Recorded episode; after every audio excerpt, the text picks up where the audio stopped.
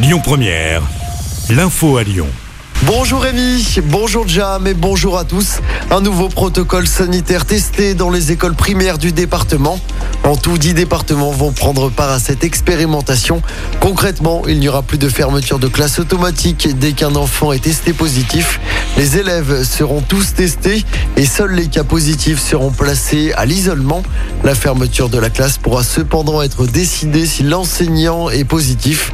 En revanche, le port du masque pour rappel reste pour l'instant obligatoire dans toutes les écoles du département, contrairement à 47 départements où la mesure a été levée ce matin en raison d'un taux d'incidence inférieur à 50 cas pour 100 000 habitants. Un incendie dans un restaurant de Vaux-en-Velin dans la nuit. Les pompiers sont intervenus vers 4h30 du matin place Guy Moquet. Aucun blessé n'est à déplorer, mais 150 mètres carrés ont été détériorés par les flammes. Une enquête est en cours. Dans l'actualité également, ce procès hors norme à Lyon. 14 membres présumés d'un marchand de sommeil sont jugés à partir d'aujourd'hui. Membres d'une même famille sont soupçonnés d'avoir logé dans des conditions indignes une centaine de victimes. Ça s'est passé entre 2012 et 2017. Le procès à Lyon va durer jusqu'au 15 octobre. Le cauchemar d'une jeune lyonnaise de 19 ans.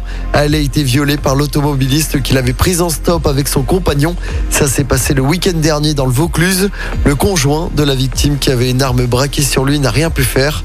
L'agresseur a pris la fuite après les faits mais a finalement été retrouvé grâce aux images de vidéosurveillance. Il a été mis en examen et écroué. Des perturbations, attention sur le métro B, il ne circule plus en soirée jusqu'au 28 octobre. C'est à cause de travaux pour le rendre automatique. Plus de drame à partir de 21h15 depuis Charpennes. Dernier métro à 21h25 en gare d'Oulin.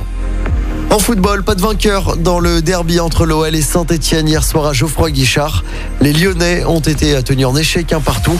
Les Lyonnais réduits à 10 après l'expulsion du gardien Anthony Lopez. Les Stéphanois ont marqué sur pénalty dans le temps additionnel. C'est pourtant Oussam Aouar qui avait ouvert le score pour l'OL. L'entraîneur lyonnais était forcément déçu du dénouement du match. On l'écoute. Est-ce que ça c'est une, défaite pour nous, ce match nul? Oui, j'ai dit on a, on a perdu deux points, à mon avis. Euh, les occasions ratées en premier mi-temps, le carton rouge en deuxième mi-temps, ça c'était deux moments importants dans ce match. Mais même à, à 10, à mon avis, c'était pas nécessaire de, de faire un match nul. L'OL qui est désormais dixième du championnat.